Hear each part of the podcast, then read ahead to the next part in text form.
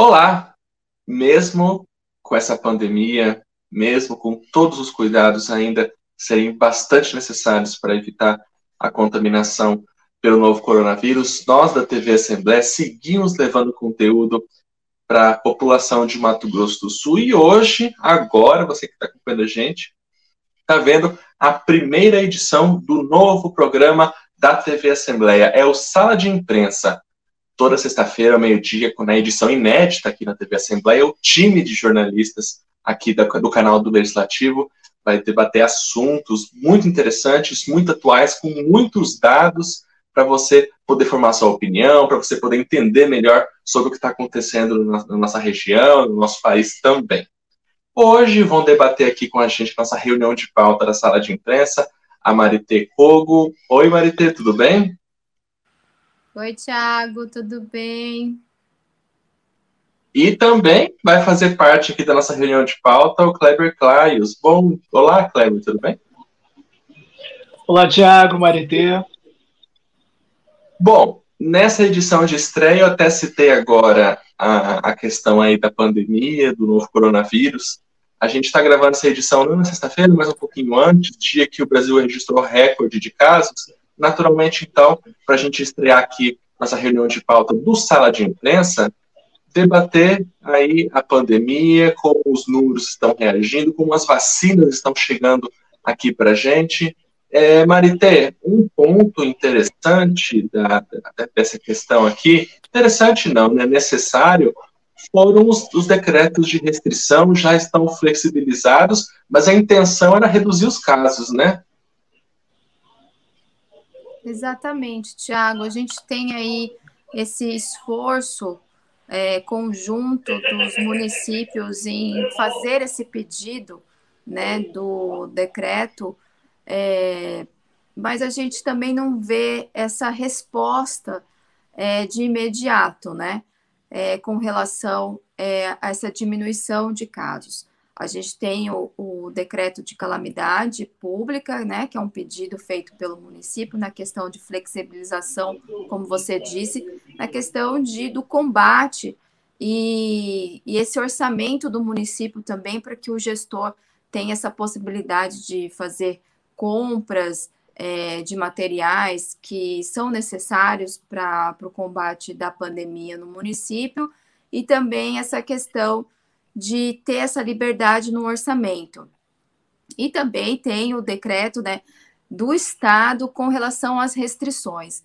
Então, a gente anda aí com, esses, com essas duas frentes, né, esperando que a população também responda, né, faça a sua parte para que esses números de, comecem a diminuir. Né, o secretário de Estado, Geraldo Rezende, ele tem batido muito na tecla com relação aos negacionistas, é, e a gente tem que fazer a nossa parte. Não adianta o governo é, fazer todas as restrições e a população não corresponder a tudo isso, né?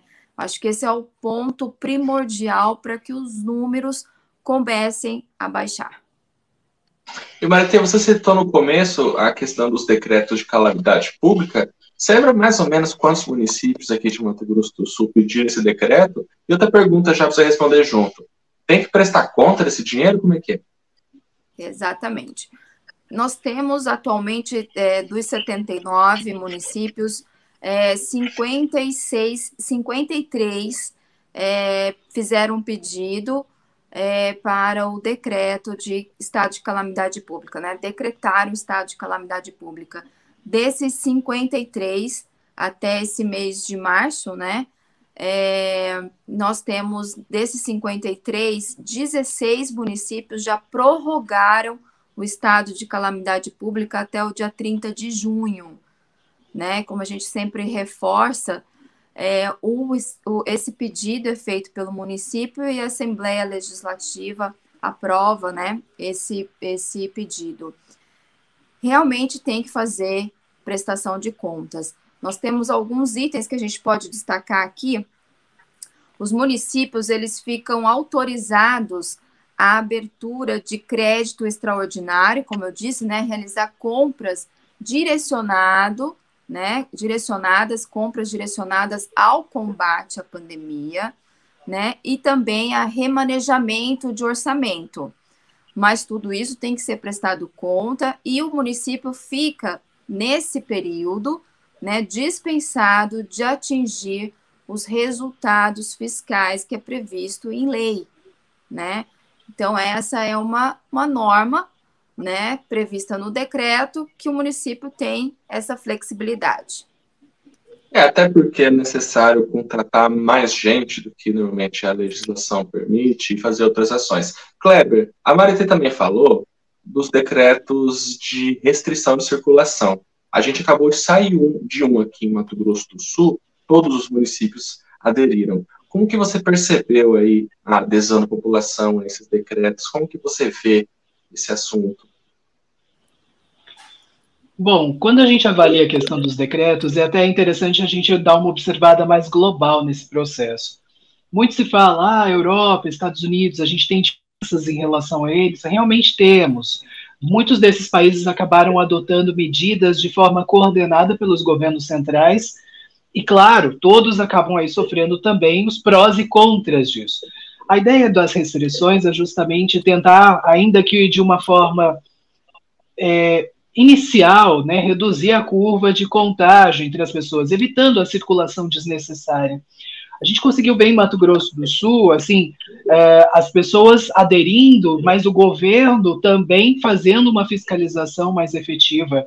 Inclusive, em cidades do interior, por exemplo, a, o Corpo de Bombeiros Militar foi utilizado também para fazer toda essa checagem, junto com a Polícia Militar, com as guardas civis municipais e, enfim, toda a estrutura de vigilância de saúde. É uma medida que se tomou justamente enquanto a gente aguarda a vacina. E a vacina é um dos pontos que assim tem sido mais defendidos, inclusive no mundo econômico. A gente tem aí a presidência do Banco mundial falando precisamos de vacinas para a gente conseguir fazer frente, para que a economia realmente com, comece a se desenvolver novamente, né, a se recuperar do que a gente tem aí de perdas atualmente. O Brasil, inclusive, já teve revisado né, a possibilidade de crescimento econômico, uh, são alguns, alguns pontos ali, mas efetivamente nós temos a, a questão de que a vacina ainda é uma das alternativas efetivas, né? Os fechamentos são justamente para aplacar um pouco a curva. E aí, quando a gente fala em vacina, uh, é, Tiago, é importante a gente lembrar alguns aspectos. Hoje, o Brasil depende de insumos farmacêuticos ativos que vêm da Índia e da China. Mas é, esses dois mercados, eles despontam justamente na produção desses insumos porque produzi-los era mais barato lá. Então, por exemplo, a gente não tem só vacina que vem de lá. Hoje, no Brasil, 37% dos insumos farmacêuticos vêm da Índia, 35% da China. Isso inclui, por exemplo, aquele analgésico que vez ou outra as pessoas compram na farmácia. A gente às vezes utiliza também anti-inflamatórios. E aí, quando a gente olha um cenário em que a gente ainda depende dessas importações. Claro que a gente vai avançando na possibilidade de produção desses insumos aqui no Brasil.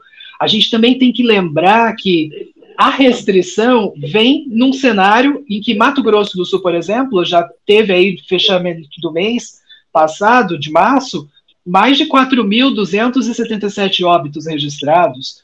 Né, a gente fazendo um comparativo com o pior mês uh, do ano passado, que foi dezembro, os casos confirmados em dezembro do ano passado foram 34.700 em março, 34.070, quase ali no limite. Mas os óbitos dão um salto considerável, eles saltam de 587 para 918, de acordo com os boletins. E aí a gente vem com a vacina. E o que, que a gente tem de diferente nessas vacinas? A gente precisa ainda desenvolver a tecnologia para a produção aqui no país.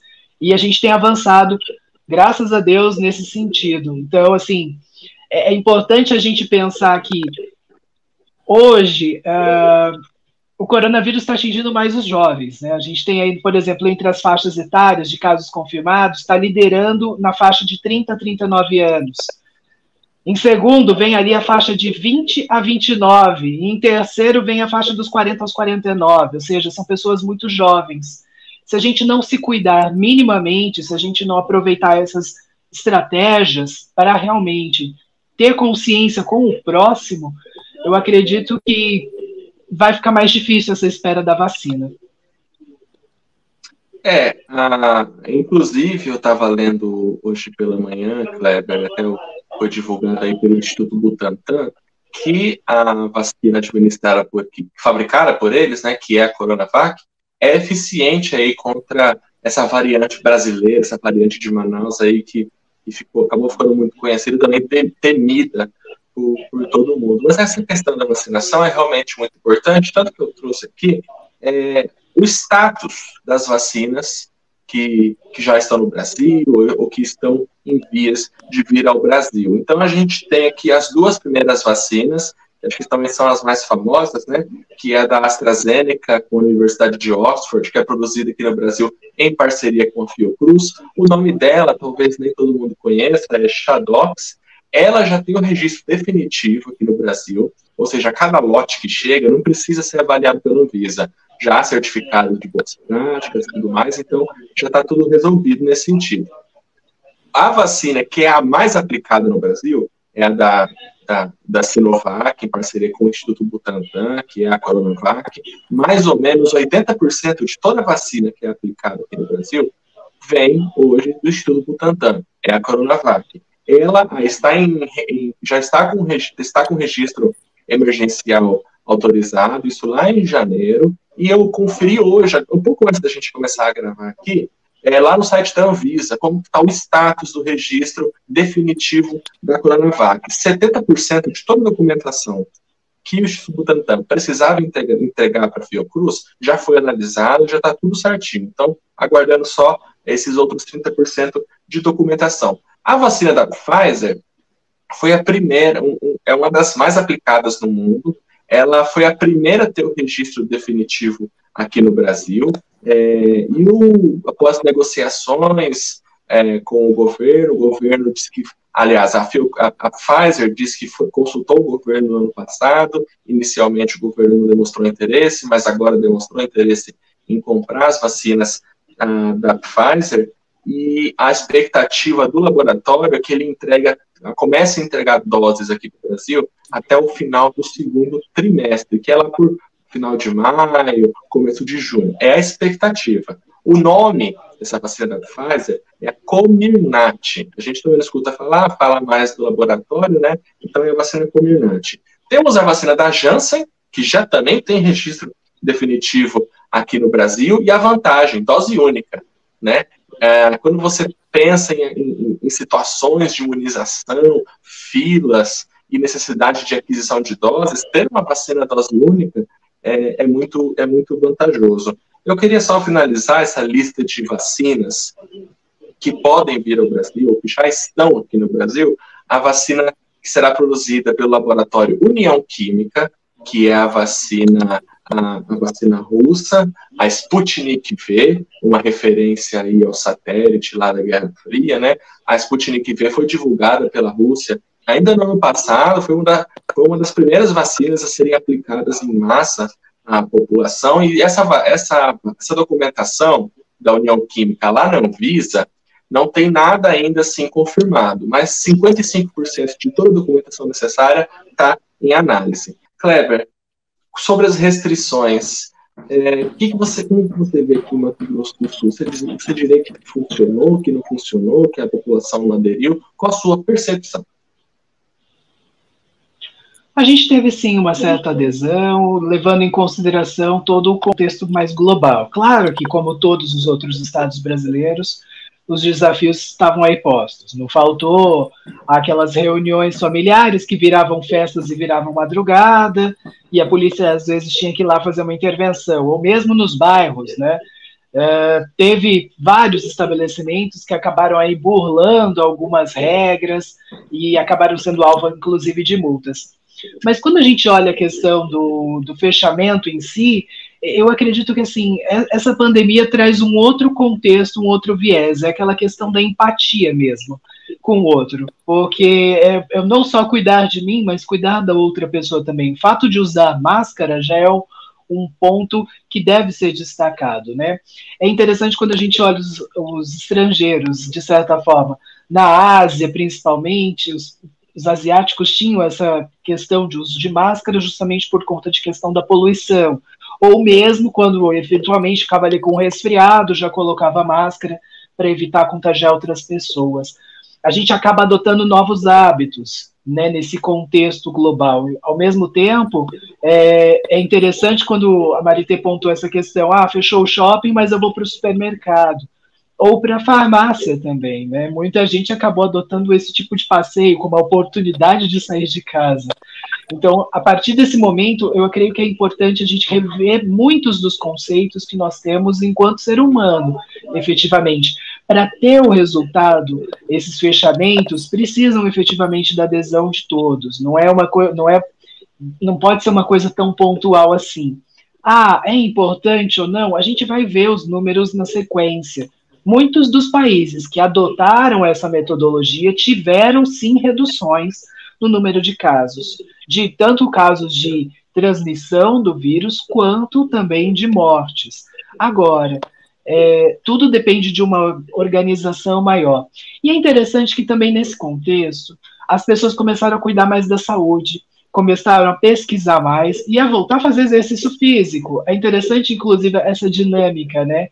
Muita gente não via a ocupação de espaços públicos como primordial, e hoje a gente vê, por exemplo, os parques públicos estaduais são considerados áreas de, de atendimento essencial, né? Claro que aí com horários reduzidos, mas nós tivemos leis sendo aprovadas nesse sentido. Nós temos as academias também sendo colocadas no rol de atividades essenciais. Há um projeto em tramitação nesse sentido.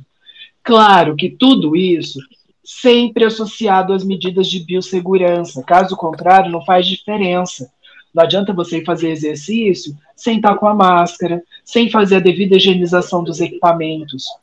Caso contrário, vai ser mais um lugar ali de aglomeração e de transferência do vírus. Então, assim, as pessoas começaram a se cuidar, eu acredito que isso é importante, mas eu volto na questão da empatia. Eu acredito que para realmente a gente ir contra esse vírus, a empatia e a vacina, claro, acabam sendo aí sempre peças fundamentais nesse processo. Bom, acho que para a gente, quando chega nesses assuntos, o Kleber falou uma coisa muito bonita, muito essencial, muito importante, que é a empatia, é, ainda mais porque o uso da máscara é uma coisa assim, não vou dizer que é totalmente gratuito, porque ainda envolve aí um, um a procura por, por, por, pelo bem máscara, né? ainda que existem, existam programas aí que façam a doação de máscaras, mas é uma coisa assim extremamente importante, extremamente simples fazer o uso da máscara. Quem pode, quem pode, não todos, quem puder ficar em casa, a gente sabe que o Brasil é um país que o setor de serviços é muito grande, é um dos maiores responsáveis pela economia, não dá para falar para todo mundo ficar em casa, justamente por essa, por essa composição econômica que a gente tem, por essa maneira com que os empregos, a, a, a, o setor de, de comércio se construiu, e sim muitos autônomos no Brasil. É muito difícil você chegar para essas pessoas e falar: para tudo que você está fazendo, fica em casa, sem prestar nenhum tipo de auxílio, é muito difícil. Mas mesmo assim, usar máscara, é, quem fica ficando em casa ou não, é uma coisa é, é a empatia que você falou, Pedro. Eu achei muito, muito legal esse ponto que você tocou. Para gente, é, a gente finalizar aqui, a gente falou agora um pouco das vacinas. Eu queria só trazer um cenário até um pouco global para a gente entender em que, em que pé que a gente está com relação ao mundo na escala da corrida da vacinação. É muito difícil você trazer dados de vacinação e querer comparar a quantidade de vacinas aplicadas aqui num país menor sendo que as populações são diferentes, né? Então, assim, às vezes um milhão de doses o Brasil significa uma coisa, e um milhão de doses para outro país significa outra coisa muito maior. Mas, assim, tentando ser um pouco mais justo nessa comparação, a Universidade de Oxford tem um, um banco de dados muito legal chamado All World in Data, Nosso Mundo de Dados, é, e eles fazem uma comparação de doses para cada 100 pessoas, que é uma métrica um pouco mais justa. E eu trouxe alguns países aqui, olha só, nessa vacinação de a cada 100 pessoas. Israel está no topo tem 117 doses aplicadas a cada 100 pessoas, ou seja, já temos aí também um pouco de gente tomando a segunda dose. O Chile, aqui na América do Sul, é o país que está na frente, com 59 doses aplicadas a cada 100 pessoas. Os Estados Unidos, que tem a população maior que a do Brasil, bem maior, é 50 doses aplicadas a cada 100 pessoas. Outro vizinho, Uruguai, 24,9, quase 25 doses a cada 100 pessoas. A Itália, um dos primeiros lugares que a gente ficava agoniado de ver aquilo tudo acontecendo, e infelizmente hoje acontece no Brasil. 19 doses aplicadas a cada 100 pessoas. França com 18, Alemanha com, com 18 também. Brasil, quase 11, 10 doses, com 75 a cada 100 pessoas. A China também com 10 doses a cada 100 pessoas. A Argentina com 9 a Rússia com oito, o México com sete aqui na América do Sul, na, na América Latina. Nossos vizinhos, Paraguai e Bolívia, numa situação muito preocupante, 0,64 o Paraguai e 0,34 a Bolívia, não, desculpa, para Venezuela, a Bolívia com três doses aplicadas a cada 100 pessoas. Quando a gente olha em porcentagem, mas é daquela questão que eu falei, talvez não estejam sendo tão justos, porque cada país tem uma população diferente. É, mas os mais vacinados no mundo, Israel já, já, já vacinou 56% de sua população, o Chile, 21%, os Estados Unidos, é, 18% de sua população totalmente imunizada, com as duas doses, ou o que a vacina prevê, né, na, na sua prescrição. A Janssen, por exemplo, uma dose só a Itália com 5%, a Rússia com 3% e o Brasil, dados atualizados ontem, 2,4% de sua população totalmente imunizada. É o que a gente precisa, né, Cléber? É, é o caminho e, por enquanto, é o que está sendo colocado internacionalmente como uma das soluções de médio e longo prazo, realmente, para a gente ter o controle dessa pandemia e conseguirmos retomando a economia de forma mais acelerada, digamos assim. Claro que os desafios ainda são grandes, a gente tem aí nesse contexto a questão dos insumos farmacêuticos ativos, a aprovação mesmo de algumas dessas vacinas, a gente tem a Sputnik V agora também tendo aí um pouco mais de celeridade, já boa parte do processo adiantado aqui no Brasil, como sendo uma possível entrante ainda nesse semestre, também para as aplicações. Então, é, o, o, volto nessa questão, empatia e vacina é o que vai acabar sendo o principal ponto a, a ser defendido e trabalhado também, né, nesse contexto, porque até chegar a vacina para toda a população é, vai demorar um pouco. É, e Marité, apesar do nosso número ainda estar tá baixo, a gente já tem um número legal aí, 10 doses a cada 100 pessoas, população totalmente imunizada ainda está baixo, 2,4%, mas o nosso SUS é rápido em vacinar, né? A gente tem cacife para vacinar rápido a população, é só ter a dose. Exatamente, Tiago, é o que todo mundo espera. Eu que já estou chegando na, fa na faixa dos 40, eu espero estar sendo vacinada ali no meados de julho, agosto, né? Essa é a expectativa, né? Que nem a gente conversou no início aqui do nosso bate-papo. É, tá lento? Tá lento, mas estamos caminhando, né? E é o que o nosso secretário de saúde aqui, o Geraldo Rezende, tem defendido muito, né? O esforço de Mato Grosso do Sul é, em distribuir essas vacinas para os 79 municípios. É, aqui em Campo Grande, é, você vê em todos os pontos que a prefeitura organizou, você vê filas, as pessoas realmente procurando ser vacinados. É, e é isso, a gente tem que, é igual o Kleber também pontuou, empatia e vacinação. Isso não tem outra, outra alternativa, né? Não tem outras alternativas. Empatia e vacinação. É isso aí, gente. Recado dado. E com isso, a Marité encerrou a nossa reunião de pauta aqui no Sala de Imprensa. Gostaria muito de agradecer aos meus colegas da TV Assembleia pela pela participação nessa edição de estreia de sala de imprensa. Marita, muito obrigado pela sua participação. Gostou? Muito obrigada a vocês por esse bate-papo. É o bate-papo que a gente tem na redação e muito legal é essa experiência de passar isso para a população, né, para quem está nos assistindo agora. essa, essa é a nossa conversa diária, né? E é bom trazer esses dados é, para que todos tenham conhecimento. A gente sabe que hoje a internet é acessível, mas é bom a gente colocar assim de uma forma mais simples, né? É um bate-papo mesmo, para que as pessoas se sintam também parte dessa sala de imprensa. Kleber, muito obrigado a você também. Gostou da nossa primeira experiência aqui? Gostei sim, agradeço. Lembrando que questão de vacina, a gente obviamente vai falar mais para frente, mas a Assembleia Legislativa também aí teve, já é lei agora, a questão do fura-fila, né? Quem decidir furar-fila e não respeitar, não for empático com as outras pessoas, principalmente do grupo prioritário, pode ser punido aí com multas que podem chegar a 90 mil reais. Ou seja, cada um está fazendo a sua parte, cada ente, e a gente continua aí na torcida para que todos nós possamos ser vacinados ainda aí esse ano, com certeza. É isso aí, gente. Então, a nossa reunião de sala de imprensa está encerrada. Agradecemos muito pela sua companhia. Se você puder, se você puder, fique em casa. Se você não puder ficar em casa, higieniza a mão, usa máscara, vamos passar por isso. A gente vai lembrar disso aí é, como um passado. Se tudo der certo, todo mundo ajudar. Muito obrigado a todos. Até a próxima edição. Tchau.